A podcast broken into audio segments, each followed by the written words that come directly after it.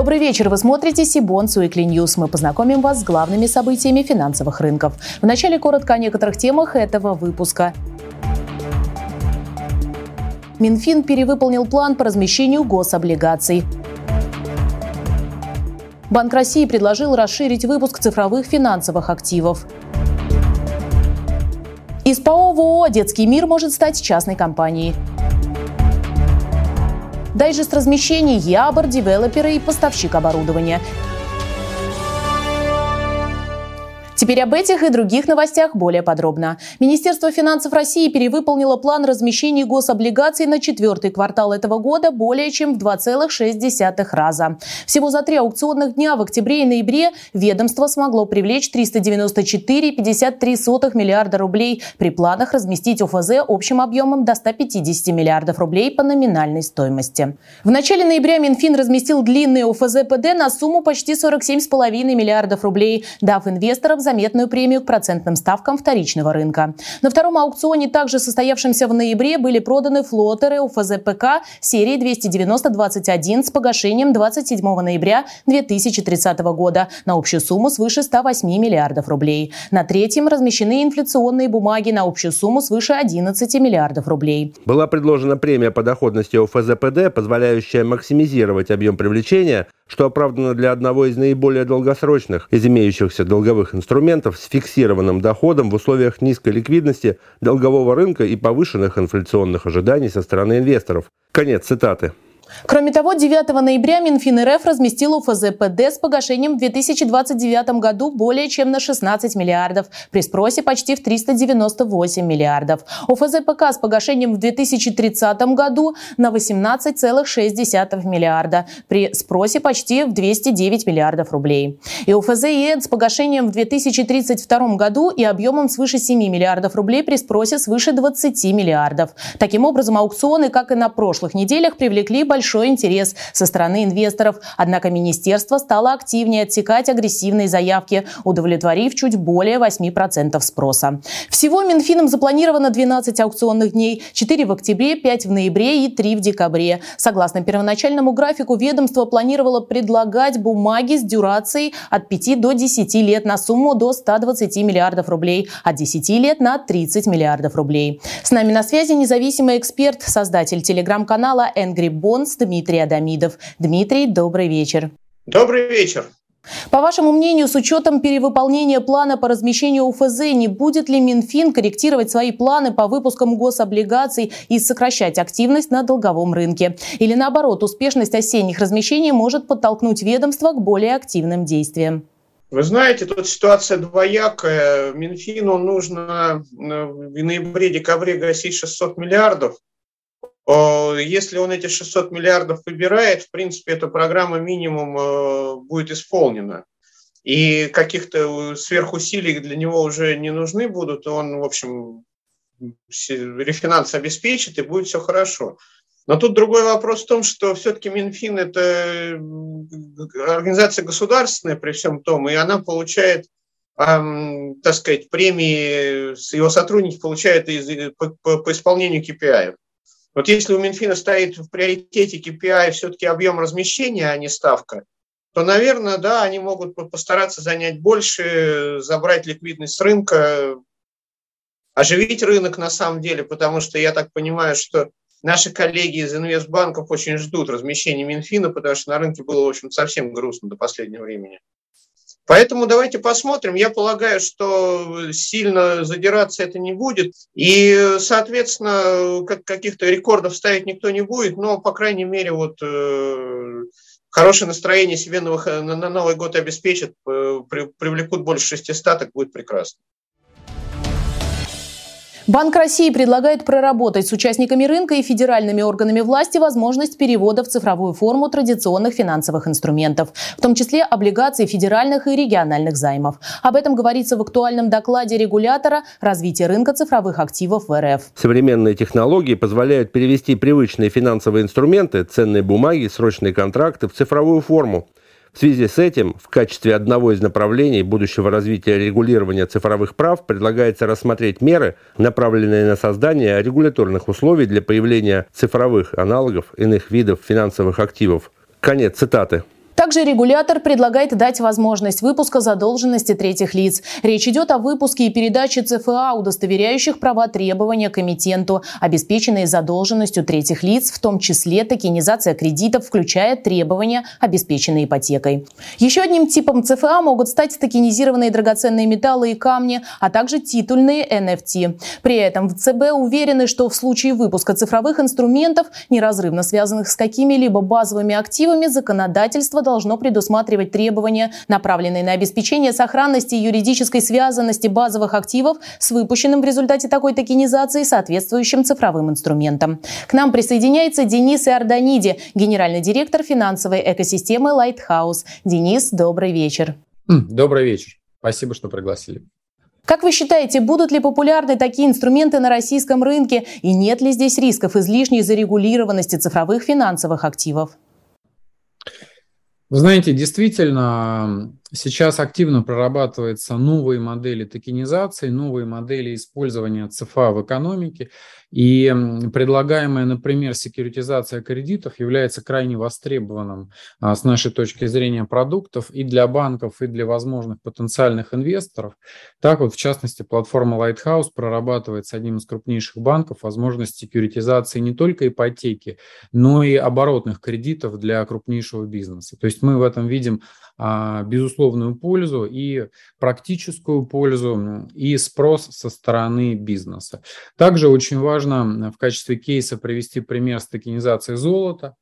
Значит, на сегодняшний момент мы знаем, что у банков есть так называемые ОМС-счета, да, обезличенные, но при этом а, физические лица сталкиваются с проблемой а, получения физического слитка. А если даже банк эту услугу предоставляет, то, как правило, спред а, и комиссии достаточно высокие. В связи с этим как раз токенизация золота могла бы в практическом смысле позволить производителям сырья предлагать напрямую, минуя банки, физическим лицам золото. Таким образом, люди могли бы инвестировать в токен, в ЦФА с возможностью предъявления этого токена погашения его и физической поставки золота. Поэтому мы направления, которые в докладе Банка России озвучены, поддерживаем. Мы считаем в этом большую перспективу для рынка в том числе. Детский мир объявил о планах поэтапной трансформации в частную компанию. Таким образом, один из крупнейших ритейлеров детских товаров может уйти с биржи. Решение по этому вопросу сначала должен принять совет директоров компании. Детский мир объясняет необходимость проработки такого шага прежде всего сложностями, которые компания испытывает на фоне изменений в российском законодательстве из-за наличия в капитале иностранных инвестфондов. Компания предупредила, что с учетом ситуации не планирует выносить вопрос о выплате промежуточных дивидендов процентов по результатам 9 месяцев 2022 года на рассмотрение акционеров. Также «Детский мир» планирует обратиться в правительственную комиссию по контролю за осуществлением иностранных инвестиций в России с просьбой дать разрешение на выплаты в рублях за проданные акции инвесторам, не резидентам из недружественных государств на указанные ими счета, минуя счета типа С. В случае, если решение будет одобрено акционерами, реорганизация компании займет около 6 месяцев, предполагают в детском мире. В результате результате проведения всех этапов процедуры публичное юрлицо ритейлера может быть ликвидировано. Отмечу, что инвесторы негативно восприняли новости об отмене дивидендов детского мира и о возможном делистинге акции компании заметно потеряли в цене. С начала года котировки в моменте просели более чем вдвое. С нами на связи член Ассоциации владельцев облигаций Александр Рыбин. Александр, добрый вечер. Добрый вечер. Многие инвесткомпании рекомендуют своим клиентам избавляться от акций детского мира. Правильная ли это тактика и что будет с облигациями эмитента? Все зависит от инвестиционного горизонта инвестора. Надо понимать, что детский мир может сделать делистинг, и инвестор окажется на руках с неликвидными акциями частной компании. Тут если ты долгосрочный инвестор, ну, наверное, можно и посидеть в этих бумагах, если тебе эта компания нравится. Если ты чисто спекулянт и ты не хочешь сидеть в этих бумагах долго, ну, тогда ищи момент для выхода. Что касается хорошего момента для выхода, нужно понимать, что компания будет выкупать э, бумаги по среднеизвешенной цене за последние, по-моему, два месяца, я могу ошибаться. Это цена примерно 70 рублей – то есть э, по сравнению с, нынеш, с нынешним 50. Э, и, ну, наверное, лучше подождать. Что касается влияния на облигации, тут все зависит от того, сколько компания выкупит. Если она выкупит 10% э, бумаг, которые у инвесторов, которые не согласны с этой сделкой, то это примерно 5 миллиардов рублей. При EBITDA за 2021 год 18 миллиардов и чистом долге на 1 марта 32 миллиарда, более свежей информации нет. Я не думаю, что 5 миллиардов рублей существенно скажутся на кредитном качестве детского мира.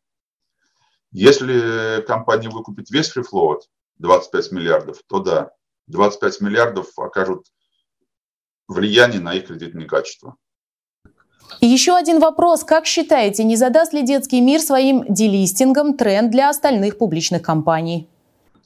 Я думаю, что задаст не сам по себе детский мир, а общая ситуация на рынке, когда все акции стоят дешево и у хороших, и у плохих бизнесов. И логично, что мажоритарные акционеры хороших бизнесов, которые понимают, что в ближайшие 3-5 лет у их бизнеса будет все хорошо, хотят выкупить эти бумаги сейчас и дешево. Московская биржа с начала этой недели предоставила участникам рынка стандартизированных производственных финансовых инструментов инструменты в китайских юанях. Так стали доступны валютные своп-контракты, а также поставочные и расчетные форварды в китайских юанях сроком от трех дней до одного года. С помощью новых инструментов участники торгов и их клиенты смогут хеджировать валютный риск, а также более эффективно управлять свободной юаневой ликвидностью. В дальнейшем планируется предложить участникам рынка процентные и валютно процентные свопы в китайских юанях. Как пояснила Мосбиржа, расширение линейки стандартизированных производных финансовых инструментов обусловлено ростом популярности финансовых продуктов в китайских юанях на российском рынке. Показательно, что совокупный объем биржевых торгов валютной парой китайский юань, российский рубль за 9 месяцев этого года увеличился в 33 раза по сравнению с аналогичным периодом прошлого года и приблизился к отметке в 24 триллиона рублей. На срочном рынке фьючерс на пару пару китайский юань, российский рубль сейчас второй по популярности среди биржевых валютных производных. А теперь наша традиционная рубрика, посвященная ближайшим размещениям на публичном долговом рынке. Начнем наш обзор с Международной финансовой организации Евразийского банка развития, который на этой неделе уже провел сбор заявок инвесторов на приобретение трехлетних облигаций. По итогам книги заявок объем размещения увеличен с полутора миллиардов до 1,9 миллиардов юаней. Ставка купона установлена на уровне 3,5% годовых. Купоны полугодовые. Размещение запланировано на завтра 11 ноября. В предыдущий раз Ябор выходил на долговой рынок во второй половине сентября. Тогда финансовая организация разместила выпуск четырехлетних облигаций объемом 700 миллионов долларов по ставке 3,75% годовых. Окей Финанс также провел на этой неделе сбор заявок на бонды объемом 8,5 миллиардов рублей. Это десятилетние облигации с офертой через 3,5 года. Финальный ориентир ставки купона 11,5% годовых, доходности 12 15% годовых. Размещение по открытой подписке запланировано на 14 ноября. Данный выпуск станет первой эмиссией в рамках программы бондов компании объемом до 50 миллиардов рублей, зарегистрированной Мосбиржей в декабре 2021 года. По займу будет предоставлена публичная безотзывная оферта от О'КЕЙ и Доринда.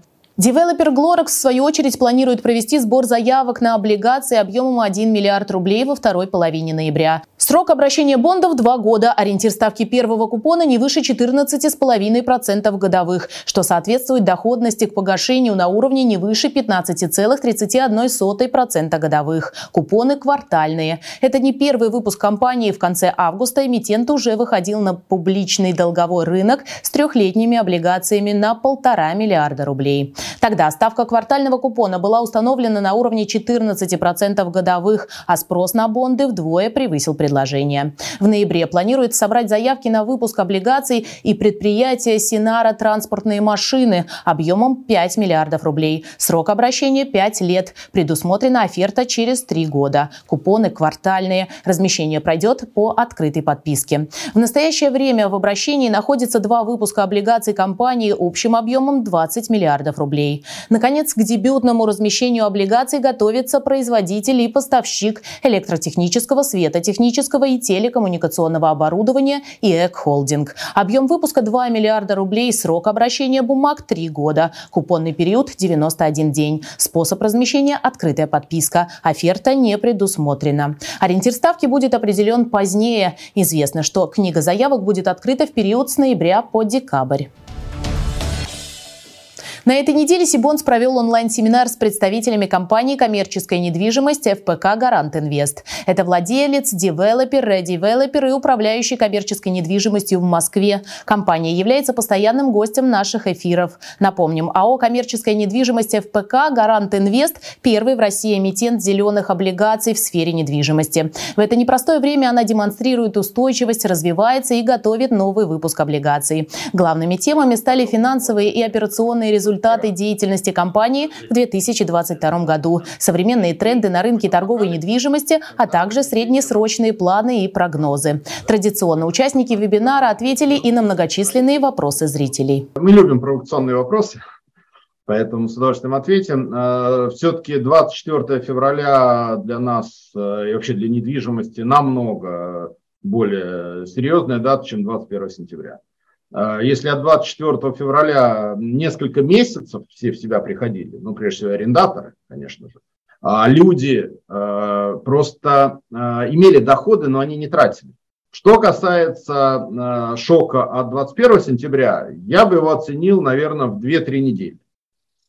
То есть 2-3 недели был шок, и дальше все восстановилось. Ритейл сезонная история. И, конечно, 4 месяца с сентября по декабрь, особенно декабрь, и часть ноября. Это основные продажи. Поэтому, что касается выручки, то это будет очень много зависеть от того, как будет идти декабрь, как будут идти рождественские э, всевозможные предновогодние распродажи. И, э, и сейчас Черная пятница у нас будет.